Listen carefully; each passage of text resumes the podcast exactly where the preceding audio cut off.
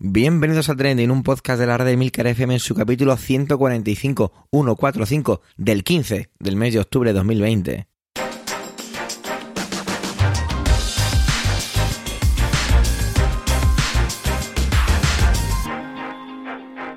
Trending es un podcast sobre lo que pasa, sobre lo que ocurre, sobre las noticias que pueblan las redes sociales.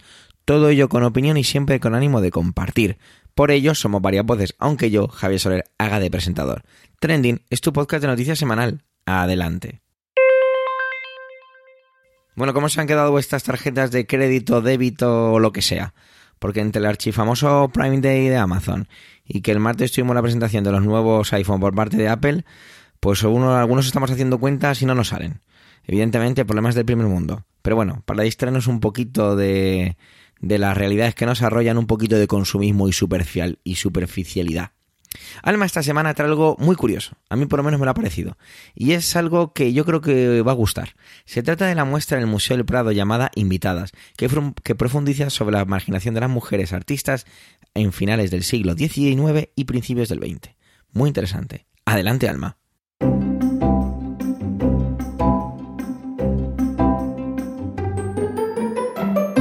Buenos días, buenas tardes, buenas noches.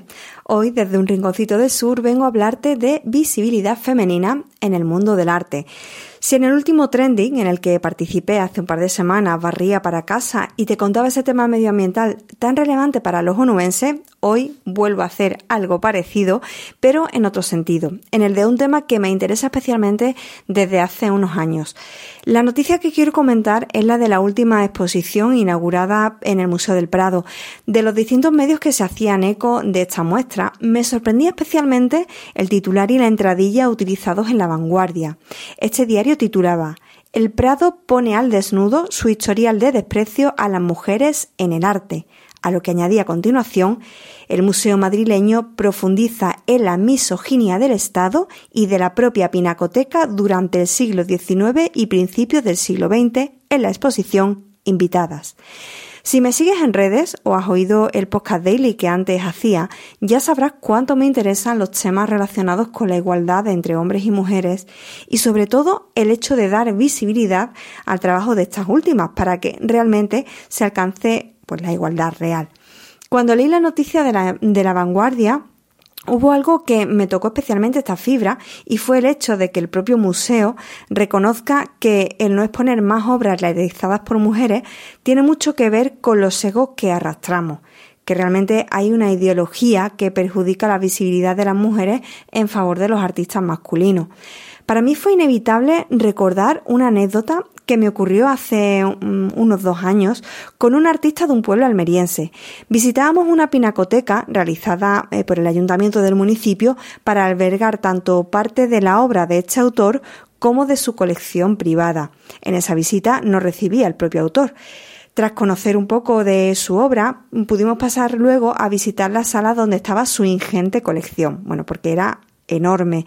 Pero cuando llevaba un rato ojeando obras y cartelas, me sorprendió que siendo en su mayoría artistas recientes, de principios del siglo XX, no hubiera ninguna mujer entre ellos. Así que allá que me fui a preguntarle al autor quien tan amablemente nos había atendido hasta ese momento. Su respuesta no solo me dejó atónita, sino que incluso me indignó. Me dijo prácticamente, que si no había autoras ni en el Prado, él no podía inventarlas. De esta forma obviaba por completo a otras compañeras coetáneas, o lo que es peor, negaba la posibilidad de que existieran, pero que él no hubiera tenido la posibilidad de conocerlas, una actitud que al menos habría sido bastante más humilde. En ese momento tomé la decisión de que si él no veía necesario dar visibilidad a otras compañeras, yo no utilizaría ni mis redes ni mi voz para dar repercusión a su obra. De hecho, olvidé su nombre para siempre y cada vez que tengo la oportunidad cuento esta historia porque me parece un ejemplo perfecto de que a día de hoy hay gente que se empeña en perpetuar la desigualdad entre géneros, sea del área que sea. Durante muchos años me habían hecho creer que en el arte no existían mujeres cuyo trabajo mereciera la pena, cuando realmente lo que había era falta de oportunidad, poca visibilidad o directamente desprecio. Por eso la exposición inaugurada por el Prado me parece que tiene un gran valor. no solo por poner en el mapa a las autoras, sino porque el propio museo realiza una autocrítica sobre la marginación que han sufrido las mujeres en el mundo del arte. Y si quieres testimonio en primera persona tras visitar esta exposición, te recomiendo el hilo publicado por la escritora Espido Freire el pasado domingo 11 de octubre, en el que acerca de mm, detalles más interesantes de esta muestra junto con algunas imágenes de, de la misma. Tampoco quiero perder la oportunidad, ya que hablo de pintura y de mujeres artistas, de hablar de mi último gran descubrimiento, Carmen Lafont. La pintora sevillana está siendo protagonista del otoño cultural de su ciudad gracias a tres exposiciones que pueden visitarse en el Museo de Bellas Artes, en el Centro Andaluz de Arte Contemporáneo y en la Fundación Cajasol, los tres en las tres sedes de Sevilla. Como comentaba, jamás hasta hace un par de semanas había oído hablar de Lafont o de su obra. Y esto tiene mucho que ver con lo que comentaba al principio, de la falta de referentes femeninos en todas las áreas. Ya lo contaba, si lo recuerdas también, en el capítulo dedicado a Ruth Bader Ginsburg. Hay quien cree que poner el lugar que se merecen a las grandes artistas implica devaluar el trabajo o la posición de otros referentes o clásicos, pero no. Reconocer, por ejemplo, eh, que la Font es una pieza indispensable de la pintura de la segunda mitad del siglo XX no va a restar mérito a ningún otro pintor coetáneo. Por ejemplo, sabemos que Gabriel García Márquez fue el padre del realismo mágico literario, pero ¿sabías que fue Carmen Lafont la encargada de llevar esa corriente a la pintura? Lafont consiguió plasmar estampas de una irrealidad onírica inconfundible. Y esto, que para mí era absolutamente desconocido, puede descubrirlo gracias a la invitación de la Fundación Cajasol para visitar la muestra que allí exponen del artista. Si tienes interés por la pintura y por el arte, te invito a conocer un poco más de la obra de Carmen Lafont. Y a mí, ya sabes que me escuchan la próxima semana.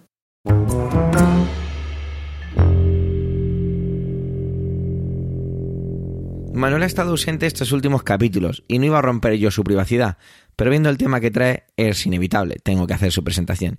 Y es que Manuel ha estado enfermo por culpa de la COVID-19 y viene a contarnos su experiencia. Adelante Manuel.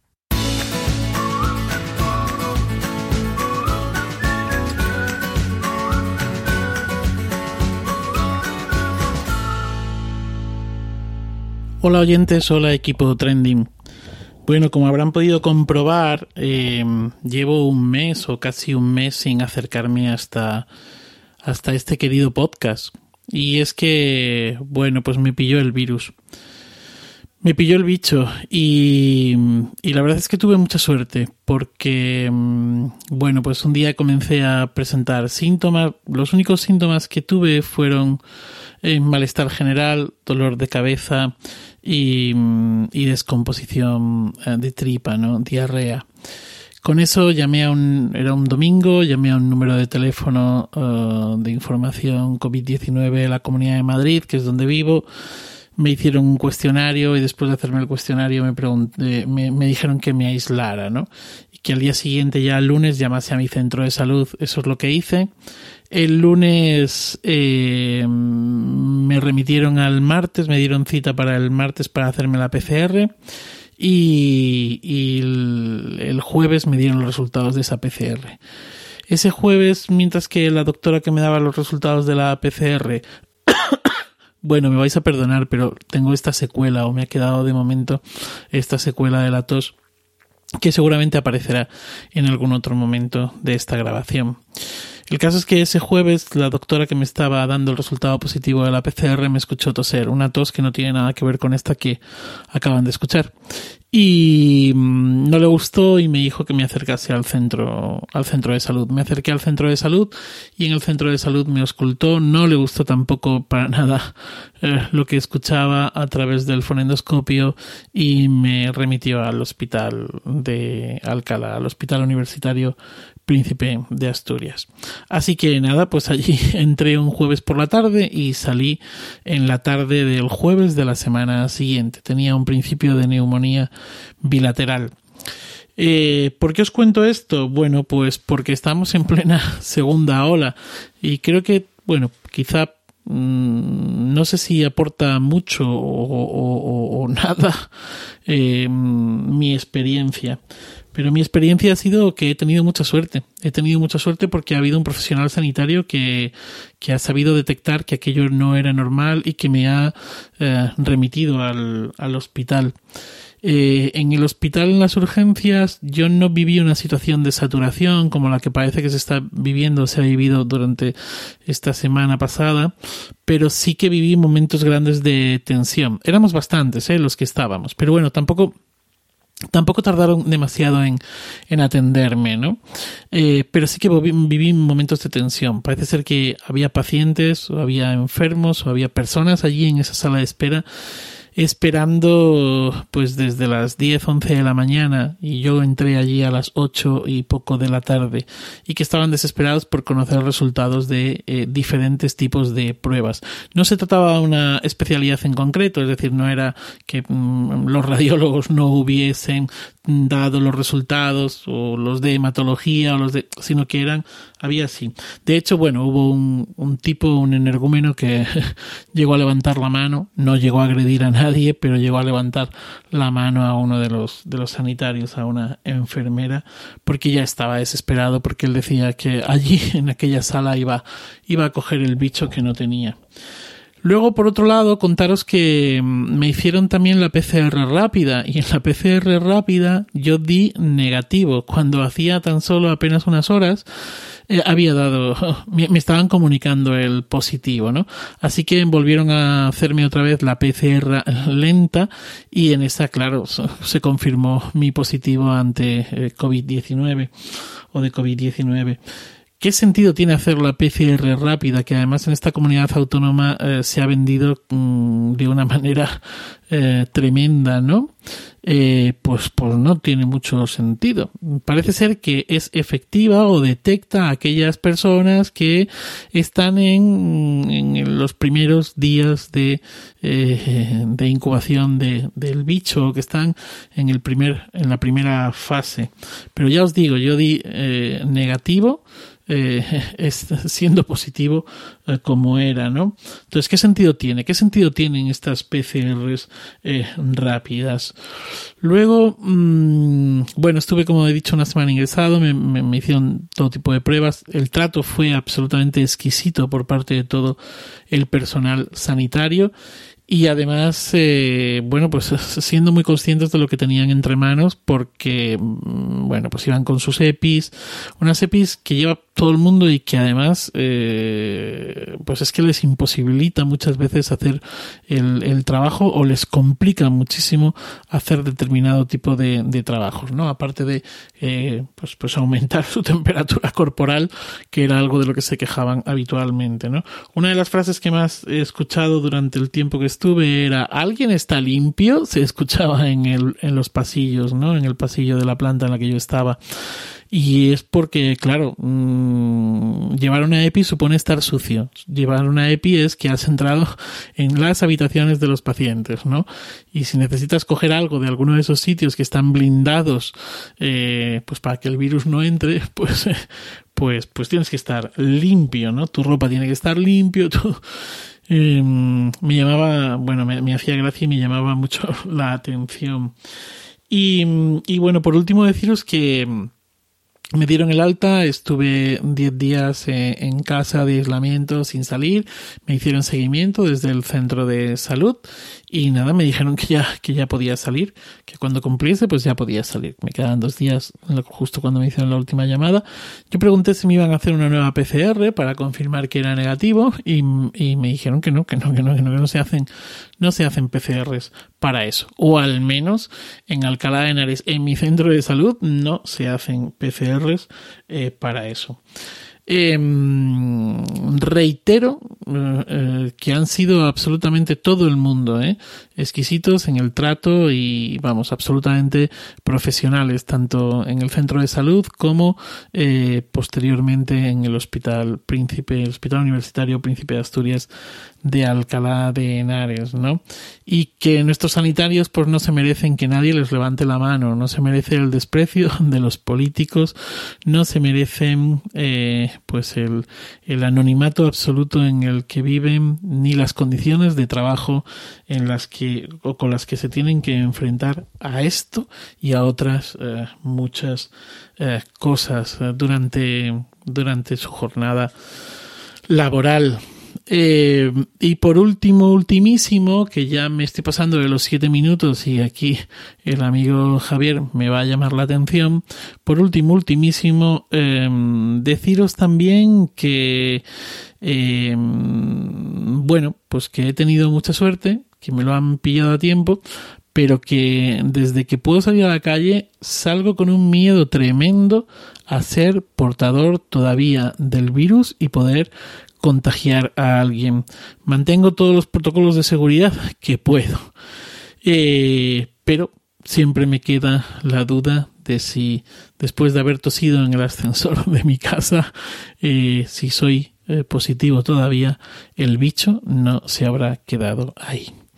Dicho esto, feliz día y feliz vida.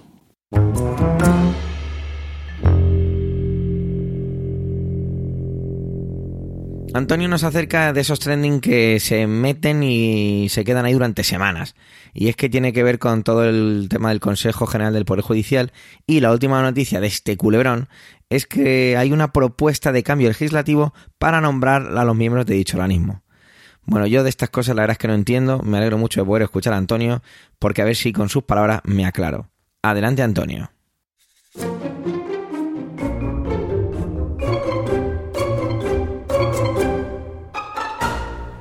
Saludos, soy Antonio Rentero y esta semana en Trending quiero hablaros de la propuesta del gobierno de Pedro Sánchez para renovar un Consejo General del Poder Judicial, algunos de cuyos miembros ya tendrían que haber sido sustituidos hace bastantes meses. La cuestión es que hasta ahora, y ya lo comenté anteriormente aquí en Trending, se había venido utilizando una fórmula que realmente traiciona el espíritu de la Constitución, en el que se establecía un reparto entre miembros del Consejo General del Poder Judicial que elegirían los propios jueces de entre ellos y otros miembros que sí que serían elegidos a propuesta del Congreso y del Senado. Todo esto se fue reformando, lo hizo en un primer momento el gobierno del Partido Socialista y posteriormente también un gobierno del PP y realmente se ha convertido en un intercambio de cromos por el que los dos partidos mayoritarios se van poniendo de acuerdo para ver qué candidatos pasan a formar parte de ese órgano de gobierno de los jueces. La cuestión es que, eh, según la Constitución, es necesario una mayoría de tres quintas partes, es decir, se llama algo más que mayoría absoluta, una mayoría reforzada, para que eh, Congreso y Senado elijan a los miembros, cada vez más miembros que eligen ellos, que componen el Consejo General del Poder Judicial.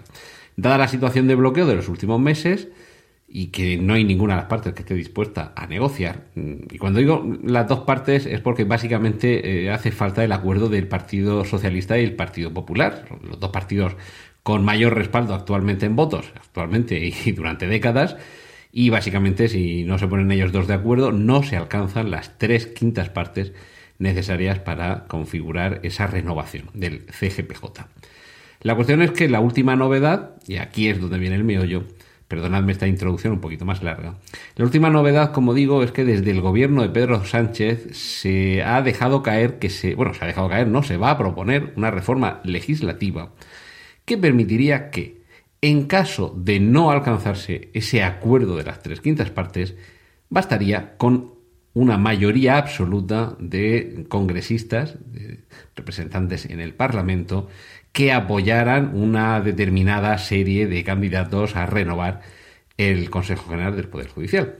Es decir, en la práctica, el partido en el gobierno no tendría ningún incentivo para llegar a un acuerdo con el resto de fuerzas del espectro parlamentario bastaría con enrocarse en el no acuerdo para cuando no se produjera poder mm, bastarle una mayoría simple, una mayoría absoluta que ahora mismo podría alcanzar sin ningún problema el Partido Socialista, ahora mismo, en el futuro podría ser el Partido Popular, o Vox, o Podemos, o quien sea, y que no necesitará el concurso de otras fuerzas para componer, como digo, esa mayoría reforzada.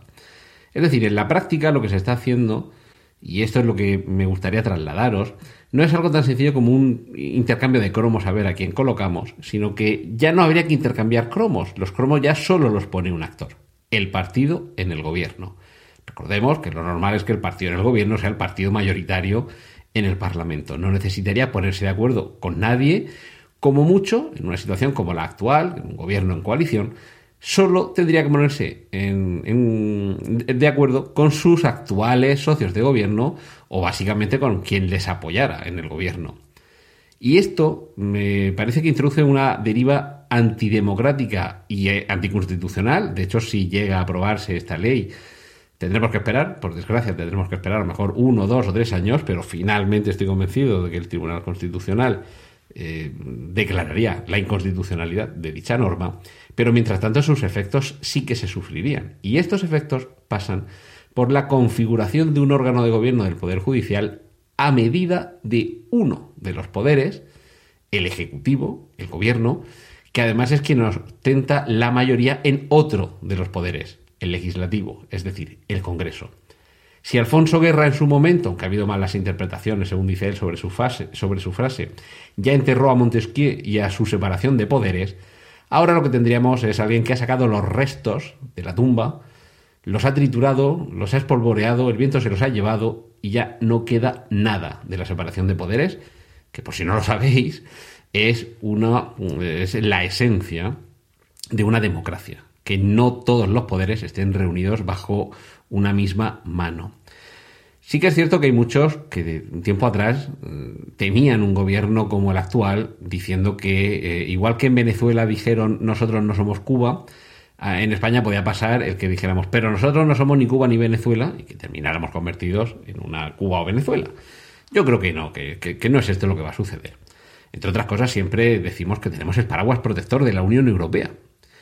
Pues bien, en la Unión Europea tenemos a Polonia y tenemos a Hungría, que son dos países miembros de la Unión Europea, supuestamente dos democracias plenas, consolidadas, dentro de un ámbito político, económico, territorial, social, común con el resto de países de la Unión Europea, y ahí tenéis a esas dos naciones con derivas antidemocráticas e iliberales que lo único que merecen es esa reprimenda un poco como con esas palabras de consuelo del reverendo Lovejoy a Bart Simpson en aquel episodio en el que se enfrentaba a la pena de muerte y le decía ala, ala, ala, ala, como único consuelo. Pues aquí un poco la reprimenda es, similar. Es la Unión Europea diciéndole a Polonia y a Hungría ala, ala, ala, ala, con sus derivas en contra de los principios democráticos de separación de poderes. Y no dudéis que si aquí en España todo esto continúa adelante, desde la Unión Europea es eso lo único que van a hacer. Decirle a España, ala, ala, ala, ala. Y mientras tanto, los demás tendremos que asistir a cómo se va desmontando una separación de poderes, un Estado democrático y un Estado en el que las libertades se defienden para todos y no solo para los afines. Y por si esto nos parece lo suficientemente grave, imaginad que quien pone a los eh, integrantes del órgano de gobierno de los jueces no fueran el PSOE y Podemos. Ellos solo, sin contar con nadie más. Imaginad qué es lo que sucedería si hubiera una mayoría absoluta del PP y no tuviera que contar con nadie para promover esos cambios. Imaginad qué sucedería si quien tuviera la mayoría suficiente fuera Vox o fuera Podemos. Imaginad qué es lo que sucedería Imaginad cuál sería vuestra reacción y si permanecéis impasibles ante esta situación actual, la que estamos viviendo ahora en realidad, reflexionad sobre por qué sí reaccionaríais en cualquiera otra de esas circunstancias y esta circunstancia que estamos viendo ahora nos parece digna de respuesta, de reacción o por lo menos de temer un poco sobre la incertidumbre en esta deriva que podemos estar comenzando a afrontar. Y nada más, esto es lo que quería compartir esta semana con vosotros aquí en Trending. Os dejo que sigáis disfrutando de los contenidos del resto de mis compañeros. Un saludo de Antonio Rentero.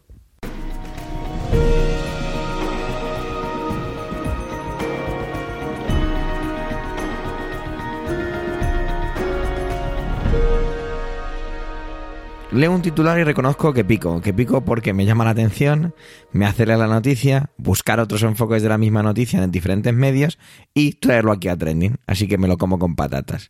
El titular lo leí en Europa Press ayer, miércoles, y dice, el confinamiento bajó las emisiones de CO2 más que la Segunda Guerra Mundial. Todos recordamos que en abril se veían un montón de fotos y vídeos, algunos muy, muy, muy falsos, de lo bien que le iba a nuestro planeta sin todos nosotros, o más bien todos nosotros metiditos en casa. Recuerdo esos cervatillos que aparecían sacados de una secuencia de la película de Yo Soy Leyenda, esa donde Will Smith se enfrenta en una Nueva York vacía en la que empieza a crecer arbustos por todas partes y hay cervatillos, como el ejemplo que ponía, y se enfrenta a unos zombies muy malos, muy malos. Bueno, he comentado incluso en el podcast un libro que siempre me, ha hecho, me hacía mucha gracia y que, ya os digo, os he, traído aquí, que se llama El mundo sin nosotros, que es un libro que, que en estas, siempre que veo estas cositas, pues cuando veía esas imágenes me acordaba de ello. Y bueno, al final pensaba que esto podía ser una buena noticia y cuando me he puesto a leerla, pues resulta que no tanto, ¿no? Un poco como el meme ese de, de la imagen de cuando en Cataluña se, se, estableció la república, pero luego no, perdón, la independencia, igual he dicho una auténtica barbaridad, disculpadme. Pero bueno, creo que, creo que sabéis el meme al que me refiero, ¿vale? Es en el que se ve unas personas en una, supongo que es una concentración, con cara de alegría y luego pues con cara de, de tristeza y de susto. Pues es un poco lo que me ha pasado a mí al leer esta noticia. Casi cualquiera pues podría intuir que durante los primeros seis meses del año pues las emisiones de CO2 evidentemente eran menos, ¿no? Simplemente porque como estábamos todos en casa, el hecho de no coger el coche, sabíamos que apenas había vuelos y que encima pues eso, no nos movíamos, pues evidentemente decíamos pues evidentemente habrá menos contaminación hasta ahí cualquiera lo podría definir, ¿no? Pero bueno, se ha hecho un estudio muy pormenorizado, ¿vale? Se hizo un estudio en más de 400 ciudades de 31 países diferentes sobre el verdadero descenso que se produjo estos meses. Y de hecho me ha hecho gracia como en algunos artículos que enfocan esta noticia, mejor dicho, que tratan esta noticia, como que hay las instituciones que lo han llevado a cabo, como que sacan un poquito de pecho, ¿no? Ante, ante la capacidad o, lo, o los precisos que son sus datos, ¿no? Pongo el ejemplo de el Departamento de Ciencias del Sistema Terrestre de la Universidad de Tsinghua en Pekín. No creo que haya pronunciado bien el nombre de la universidad. Disculpadme. Se habla de la bajada de hasta un 16%, un 16,9% en los primeros meses, comparado con el año pasado, ¿vale? Esto es de lo que ha sacado la Universidad de Tsinghua en Pekín. Y la, el mayor descenso tuvo que ver con el transporte terrestre, por lo que decía, ¿no? Un poco por deducción casi, que sí que supuso un 40% menor en todo el mundo. Sin embargo, los diferentes estudios han reflejado que la energía, los sectores de la industria y la energía, pues que fueron bajadas del 22 y del 17. Ellos lo estiman como unos datos que podían haber sido mayores. Pero bueno, el dato que más me ha costado creer y que viene respaldado por también un poco supuestamente un invierno suave, bueno, a ver, no digo que hayamos tenido un invierno duro, pero que también achacan a ese descenso de a ese descenso de las emisiones y que incluso en el sector residencial, que vuelvo a decir, como acabo de empezar a, comentar, me parece un poco raro, ¿no? Que incluso en la parte residencial ha caído un 3% respecto a años anteriores. No sé, dicen que el hecho de quedarnos en casa de una manera constante hacía que no hubiera unos grandes consumos de calefacción porque como que se quedaba todo equilibrado. No sé, yo esta parte la verdad es que la entiendo un poco menos. Entonces, vamos a ver, si todo han sido caídas, porque he dicho antes que tampoco es que sea una gran noticia. Bueno, mejor es pesado. ¿Por qué no es una buena noticia? Pues para empezar, porque luego hubo un rebote bastante grande cuando a finales de junio, principios de julio, pues se levantó todo esto del confinamiento. Exceptuando el transporte, que sí que se mantuvo un poquito, bueno, digamos que en perfil bajo. Y para seguir, porque en todos los medios me he encontrado una frase más o menos así. Y es que pese a que, pese a todo esto, da un poco igual. Que a nivel, a largo plazo, esto, esto apenas va a tener un impacto en cuanto a, a los niveles de, de la atmósfera. Pues vaya chasco, ¿no? Me, he quedado. De, hecho, la primera, la primera vez que la noticia que he leído, que la he leído en, Europa Press y luego me he ido a otros medios. Es curioso como casi todos han sido medios latinoamericanos que, he encontrado esta noticia. Y no sé, me parecía que todos iban me iban a dar un poco mejor, una perspectiva un poco mejor, un poco más positiva. Pues no. Bueno, eh, me hubiera gustado traer algo más positivo, pero es lo que es lo que hay. ¿Qué es lo que, qué es la pregunta que uno se plantea cuando llega aquí? Y es, entonces, ¿qué ocurre? Que por mucho que hagamos nosotros, está todo perdido, ya no estamos en un punto sin retorno. hacemos como Jeff Goldblum en la película Independence Day y nos damos a la bebida? Porque esta pregunta, eh, perdón, esta noticia me ha dejado más preguntas que respuestas. Un tal Joachim Schnuber, Schellnuber, a saber cómo se pronuncia, lo siento, que también aparece nombrado en varios medios que recogen esta noticia, es bastante claro y, y ha dejado esta frase, y es la caída del CO2 noti, que aunque no tiene precedentes y está muy bien, no, no tiene un impacto y que la disminución de las tareas humanas no puede ser la respuesta. Pues muy bien, pues genial, Joaquín, y, bueno, y, qué hacemos, no? La verdad es que uno se queda más preocupado que, que otra cosa con esta noticia, porque, no sé, estamos cada vez más cerca de un punto sin retorno, de un abismo, que, que soluciona todo esto. Y bueno, pues la verdad es que da un poco de vértigo, ¿no?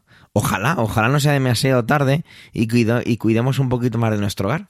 Ya os digo, he caído víctima de un titular muy grandilocuente y quería y siempre me había dado la sensación de que era una, una, noticia que nos iba a hacer por lo menos sacar algo positivo de todo esto, pero me temo que no, lo siento muchísimo.